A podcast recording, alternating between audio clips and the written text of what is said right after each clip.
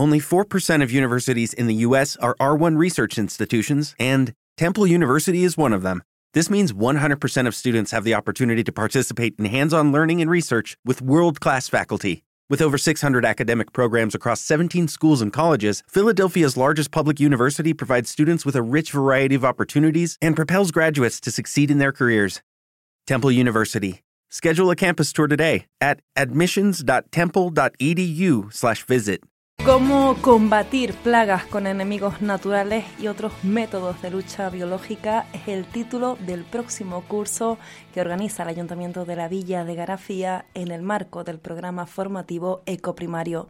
Esta iniciativa, recordamos, está cofinanciada por el Gobierno de Canarias, el Ministerio de Agricultura, el Fondo Europeo Agrícola de Desarrollo Rural, el programa LEADER, ha permitido desarrollar diferentes acciones formativas gratuitas en el municipio se iniciaron el pasado mes de octubre y se prolongarán hasta el próximo mes de marzo.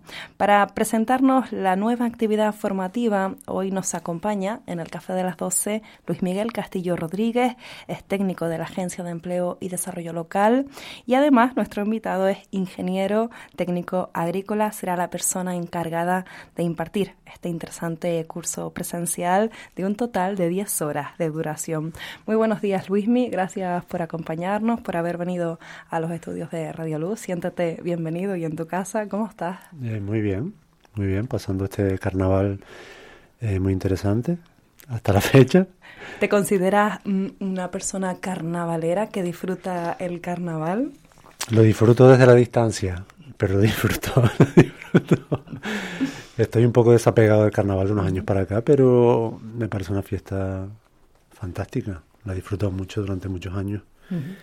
y, sí, me parece que culturalmente es súper interesante realmente el fenómeno del carnaval en sí, ¿no? Como, sí, porque es un momento en el que las personas, eh, así lo vemos y en, eventos de, gran importancia en el carnaval de la isla de La Palma, que hay un espíritu de, de compartir, de disfrutar en común, ¿no? Es algo que, que se percibe esa alegría eh, que a lo mejor no está tan presente o no es tan visible el resto del año, ¿no? Ese momento de, de unión, de, de, felicidad compartida, de, de vacilón, ¿por qué no? Sí, sí, sí. Eh, este próximo curso, Cómo combatir las plagas con enemigos naturales y otros métodos de lucha biológica, eh, bueno, vas a ser tú la persona encargada de impartir las clases. Es la cuarta formación de este programa. ¿Cómo se ha ido desarrollando hasta la fecha? Pues bien, bien, bien. Empezamos con un curso, empezamos con un curso de, poda.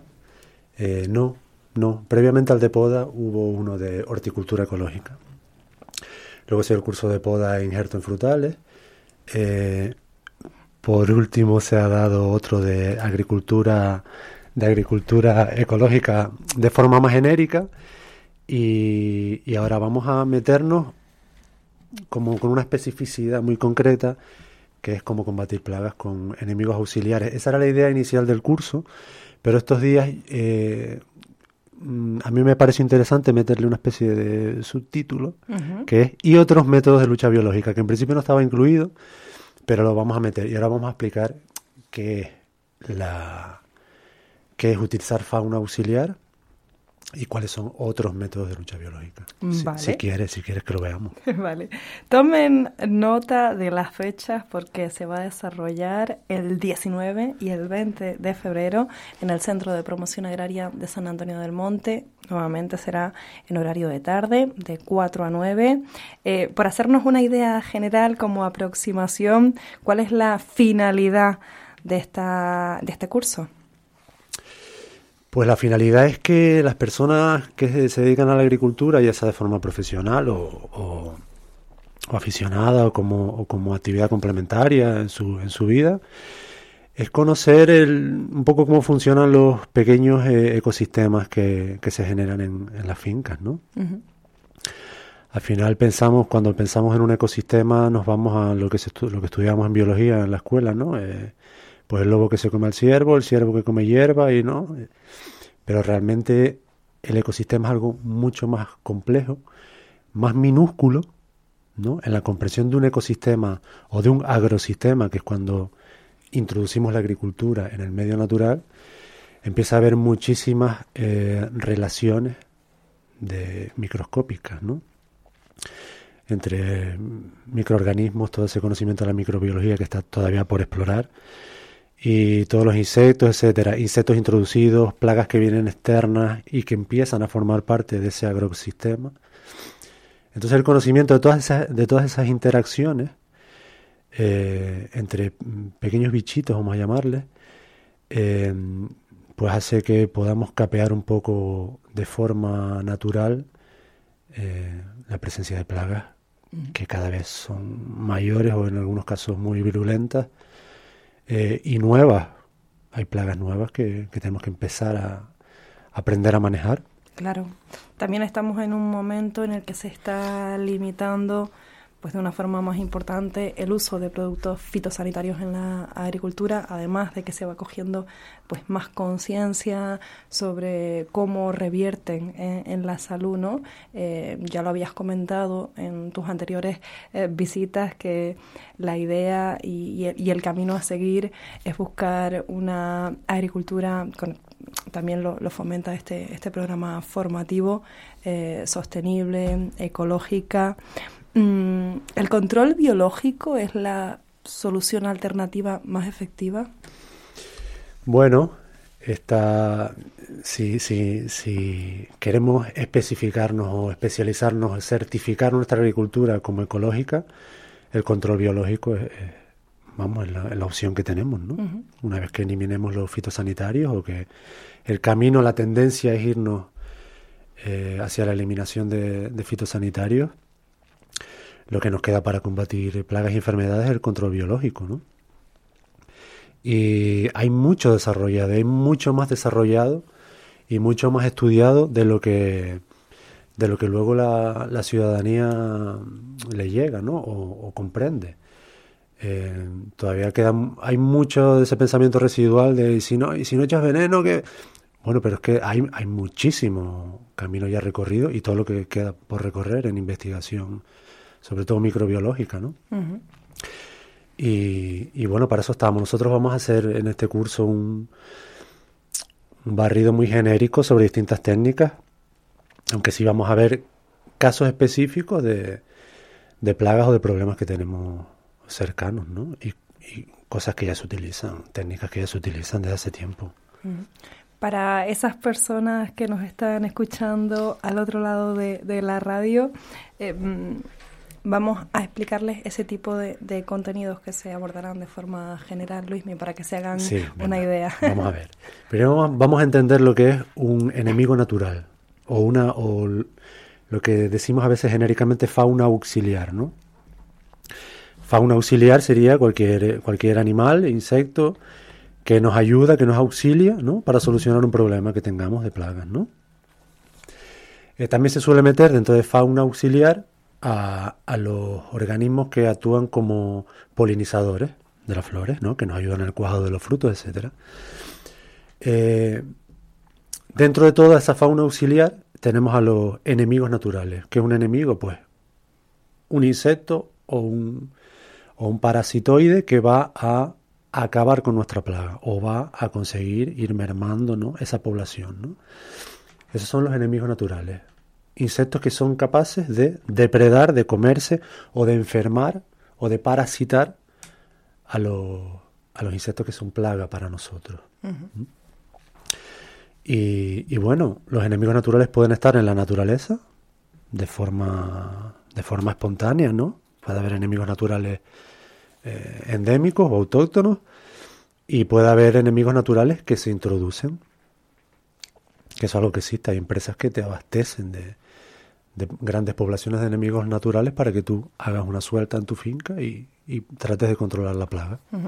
El otro día hablábamos de uno de esos enemigos eh, naturales, eh, es el caso de, las mariquitas. Eh, lo abordábamos porque hablábamos de, una, una, plaga como es la, cochinilla mexicana que afecta a la tunera.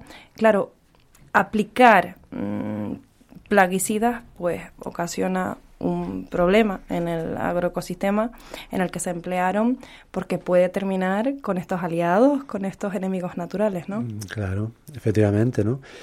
Eh, hay una etapa compleja cuando, cuando decidimos apostar por la certificación ecológica por, o por explotar nuestros recursos de forma eh, ecológicamente o, ambientalmente sostenible, que siempre hay un paso, hay un salto, desde que dejamos de utilizar fitosanitarios, con los cuales hemos arrasado las poblaciones de todo, todo bicho viviente que había ahí, hasta que empieza a, regenerarse o a, equilibrarse ese microecosistema, ¿no? Ahí hay unos pasos, hay unos pasos complicados por eso que tú comentas, porque el fitosanitario ha acabado con todo, ¿no?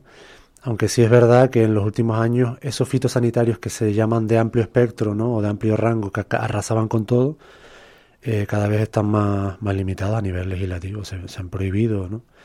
Eh, no todos, pero Sí, una gran parte. Entonces los fitosanitarios que se utilizan eh, actualmente son más específicos. Son más específicos y además que hay mucho más control eh, a la hora de las aplicaciones. Pero aún así sí que han generado un desequilibrio enorme ¿no? en, la, en, los, en esos microecosistemas que nos interesa a nosotros conservar. Hace un momentito nos hacías una presentación de que qué se considera enemigo natural. Si te parece, vamos a ponerle algunos nombres. ¿Cuáles son esos enemigos naturales em, más famosos o, más requeridos en los cultivos eh, más extendidos en la isla de La Palma? Pues, por ejemplo, vamos a pensar, siempre pensamos en, siempre pensamos en la Vamos a ver, por ejemplo, el cultivo, mayor cultivo que tengamos aquí, ¿no? En la isla, el plátano, si vamos a pensar en un cultivo enorme, sería la platanera, ¿no? Em, hay, hay en la platanera problemas de, de todo tipo, ¿no? Tenemos, tenemos ácaro, tenemos trips, tenemos, tenemos lo que es la rosca, ¿no? Pues mira, concretamente para la, vamos a, nombrar algo muy genérico, que, es muy, que mucha gente lo va a conocer. Es una bacteria que se utiliza eh, para combatir las larvas de, determinados lepidópteros, ¿no? De estado larvario de unas maripositas o polillas, ¿no? Pues hay polilla, la polilla que, que, parasita, digamos, la, platanera, una de ellas, em, que se ve afectada cuando nosotros aplicamos Bacillus thuringiensis. Este, esta palabra, este nombre de, de Bacillus, eh, puede que le suene a muchas personas porque se utiliza mucho en agricultura ecológica, en ecológico y también en convencional. La gente lo utiliza como, como un producto más porque ya está, está es de fácil aplicación y ya está metido en, el cultivo convencional prácticamente. Esto es una bacteria. Realmente el producto que estamos echando no es nada, es algo inocuo para el resto de especies. Eh, solo, solo va a matar a esa oruga. A las orugas, al, cuando el estado larval de estas maripositas o de estas polillas, ¿no? Y es una bacteria que viene, viene deshidratada y cuando nosotros hacemos una preparación para hacer una aplicación líquida, eh, una vez que el, esa larva, esa oruga, come, come la hoja o la fruta de lo que nosotros hemos tratado con esa bacteria, pues se intoxica, se le cristaliza el intestino a nivel, a nivel de, de consumo, se le, se le bloquea, se le destruye eh, su sistema digestivo y muere la larva, ¿no? Y eso es una técnica que 100% ecológica, que estamos utilizando una bacteria, estamos utilizando el conocimiento microbiológico para acabar con una, con una plaga. Y eso también lo vamos a ver en el curso. No solo vamos a ver fauna auxiliar que tenemos em, revoloteando por nuestra finca, sino que vamos a ver la posibilidad de aplicación de distintos patógenos. En las plantas y en, los, y en los insectos se da lo mismo que en nosotros, ¿no? A mí me gusta llevar a veces las cosas al ejemplo humano para que todos lo, lo vemos más, como más tangible, ¿no? Eh, ¿De qué manera nos podemos enfermar nosotros? ¿Qué patógenos nos pueden caer a nosotros, Rosa? ¿Qué, qué, bicho nos genera enfermedades? A ver, ¿tú qué...? La verdad que me has pillado. Ahora mismo no, no, no se ¿Tú me piensas, ocurre... ¿Tú te puedes enfermar por un virus? Sí, por un virus, claro. ¿Una bacteria? Sí. ¿Un hongo? También. También.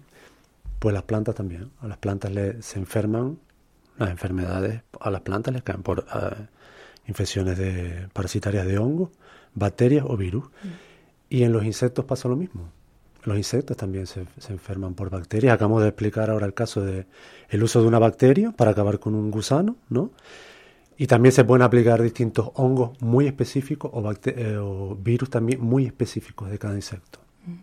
Incluso ahora que, lo comentas, he podido leer algunos estudios en el que se explica que hay enemigos naturales que sí con el tiempo eh, se han vuelto resistentes a, algunos plaguicidas. Enemigos naturales. Hombre, y está bien, y está bien, no, incluso se, Incluso se, se, hacen sueltas de enemigos naturales, en algunos casos, que ya son resistentes, porque nos interesa que si hay una aplicación fitosanitaria, no mueran esos enemigos naturales, que son nuestros aliados. Por ejemplo, hay una, yo estuve leyendo hace poquito un, trabajo de otra técnica que se utiliza, que es la suelta de, eh, de ejemplares estériles de algunas plagas. Este caso concreto que te digo es de la mosca de la fruta, ¿no? Una técnica que hay es hacer sueltas masivas de machos estériles. Esos machos han sido producidos ¿no? en el laboratorio, han sido esterilizados y se sueltan al medio ambiente. ¿Para qué? Para que cuando copulen con la hembra esa, esa, esa unión no sea fértil, ¿vale? Entonces las puestas sean infértiles, ¿no? Y así vamos menguando un poco, ¿no? Generación tras generación, eh, esa, esa afección de, mosca de la fruta, ¿no? Eh, bueno, esos individuos que se han soltado estériles ya están preparados para resistir, para no morir en el caso de que haya aplicaciones fitosanitarias. ¿no? Mm. Nos has dado unos buenos ejemplos del temario que, se abordará. Nos, mm, contabas también qué son nuestros eh, enemigos naturales si hablamos de, la agricultura ecológica. Y antes, en la introducción, mencionabas que quisiste añadir también una parte de estrategias de, control biológico. En ese apartado, ¿qué entraría? Pues entraría esto que te estaba hablando, el uso de patógenos, de virus, bacterias y hongos que normalmente se clasifican, no se clasifican como enemigo natural, aunque también tendríamos que resaltar que decimos todo el rato enemigos naturales, enemigos para las plagas, para nosotros son unos aliados eh, impecables, ¿no? Bueno, entonces aparte de esto, de este uso de patógenos, está el, vamos a ver eh, las técnicas de trampeo. Vamos a ver qué es eso de, del trampeo, ¿no? Es colocar, lo veremos porque esto se viene realizando hace mucho tiempo, ¿no? Eh, es común desde hace décadas ver botellitas colgando de, frutales, ¿no? Con algo dentro que atrae a las moscas de la fruta para que se ahoguen ahí dentro, ¿no? Eso normalmente se hacía antiguamente con cebos alimentarios, ¿no? Se le ponía líquidos muy azucarados, etcétera. Se hacían, cada uno hacía su, su potaje que le había recomendado alguien para atraer a las moscas de la fruta y que se ahogaran dentro de esa botella, ¿no? Una, una botella con unas pequeñas ventanitas donde entrara el insecto atraído y ahí se ahogara. Bueno, el desarrollo científico ha dado para mejorar mucho este tipo de atracción y lo que se hace desde hace también mucho tiempo y cada vez de forma más específica con muchas plagas es el uso de, feromonas, ¿no? de hormonas sexuales. Entonces lo que se hace es atraer a los insectos a partir de hormonas sintetizadas. ¿no? eh, que va a ser el macho de una mosca de la fruta, pues se va a sentir atraído por esa hormona femenina que nosotros hemos situado en la trampa y va a ir ahí y se va a ahogar. ¿no? Y esto ya se hace con muchísimas plagas. Hay empresas que, que sintetizan hormonas eh, de diferentes plagas. Y, y, esa forma de control por trampeo se utiliza muchísimo. ¿Y el coste, por ejemplo, en estos casos? Pues, pues no es muy alto, no es muy alto, depende de la, depende de la dimensión de la, de la finca. Siempre esta hormona tiene un, un radio de alcance que nos lo va a, nos lo va a facilitar eh, la empresa fabricante. Claro. Y, y, bueno, se utiliza mucho. ¿Se utiliza dónde se utiliza? Se utiliza mucho desde hace tiempo y ya está implementadísimo, creo que en todas las islas, para el control del picudo de la platanera, ¿no? esas trampas que se colocan en el suelo porque hemos llegado, se ha llegado ya a la conclusión de que es de las pocas técnicas que, que puede controlar un poco el picudo, ¿no? Hay fitosanitarios, pero son, primero que yo creo que son muy fuertes y que, y que no han sido, no se han revelado como tan eficientes, ¿no? Entonces el control del picudo se hace muchísimo por trampeo, ¿vale? Unas trampitas que van enterraditas o, a ras de suelo o semienterradas con una hormona que, que les atrae y ellos caen ahí y no pueden salir. El picudo es un escarabajito que cae y ya es cara arriba. un método este de, del trampeo efectivo dentro de esta lucha biológica contra las plagas. En la presentación del curso, el Ayuntamiento de la Villa de Garafía destacaba que esta actividad formativa está dirigida tanto a personas que se están iniciando en este mundo como a aquellas que, ya están trabajando, ¿no? Sí, sí. Es interesante para, para, para la población en general porque al final son técnicas que están, vamos, las use, las conoce más quien está metido en eso, quien se interesa mucho, ¿no? Pero yo creo que está bien que vayamos dando pasos para, para la comprensión genérica ¿no? de todas estas técnicas y que se normalice más su uso. Y esta formación viene encaminada a eso, a, hacerse accesible o con la idea de que sea accesible a, a cualquier persona que se quiera empezar a introducir. Por eso vamos a ver de lo más grande, de lo más genérico, pero también vamos a ver, primero para entender qué es esto, ¿no? Y cómo hay que trabajar para, para crear un equilibrio ecosistémico y luego vamos a ver especificidades ¿no? concretas de trabajo que ya se hace. Por ejemplo, determinando, mm, depende del cultivo. Claro, para cultivos concretos hay cosas que ya se, usan muchísimo y que cualquiera que nos esté escuchando lo va, lo va, te dirá, pues claro, yo esto lo hago hace tiempo, que es por ejemplo para el control de la, de la polilla de la papa o la, o la polilla guatemalteca de la papa, que son dos tipos de polillas que afectan mucho. Se hace con trampeo, así, se hace también con unas garrafas, con agua, con la hormona para atraer a la polilla y que, y que acabe su vida ahí ahogada, ¿no? Se hace con la tuta absoluta en, las tomateras, se hace, se colocan trampas para controlar la carpocapsa, que es una plaga terrible que tenemos aquí en los manzaneros y en los perales, por ejemplo, ¿no? Eh, son cosas muy cercanas, muy concretas y que ya se están utilizando. Lo que pasa es que para una gran parte de la población sigue siendo algo desconocido o algo como muy novedoso que no lo es tanto, ¿no? Mm. Bueno, van a tener la, la, oportunidad de ponerse al día gracias a esta formación. Recalcamos y recordamos que es gratuita. Eh, ¿De qué forma se puede mm, formalizar la, la inscripción y hasta qué día se pueden apuntar las personas interesadas? Pues mira, las inscripciones de todo, el, de todo este proyecto ecoprimario las hemos hecho siempre desde, la, donde nace la, la, idea, que es la Agencia de Desarrollo Local del Ayuntamiento de la Villa de Grafía. Entonces las personas se pueden inscribir allí directamente, pueden llamarnos al, al ayuntamiento, que es 400029 a la extensión 3, que es donde estamos en la agencia. Pueden escribir un correo a prodae.grafía.org y comentar que están interesados, enviar los datos yo mismo les voy a responder. Pero también se puede hacer la, una inscripción en línea que la van a encontrar en la página del ayuntamiento, la página web oficial, grafía.es, barra ecoprimario. Ahí tienen el enlace para, para escribirse directamente. Genial. Luis, te agradecemos muchísimo que hayas venido a presentarnos este, este curso, esta nueva actividad formativa del programa Ecoprimario. ¿Se te ha quedado algo para añadir? Eh, seguro que muchas cosas, pero tampoco vamos a entrar en, en, materia muy específica porque sería una locura, ¿no? Y, nada, se me ha quedado añadir que quiero felicitar el día de el día de San Valentín a, a todas las personas que nos estén escuchando, que florezca el amor en la Villa Grafía y en Punta Gorda.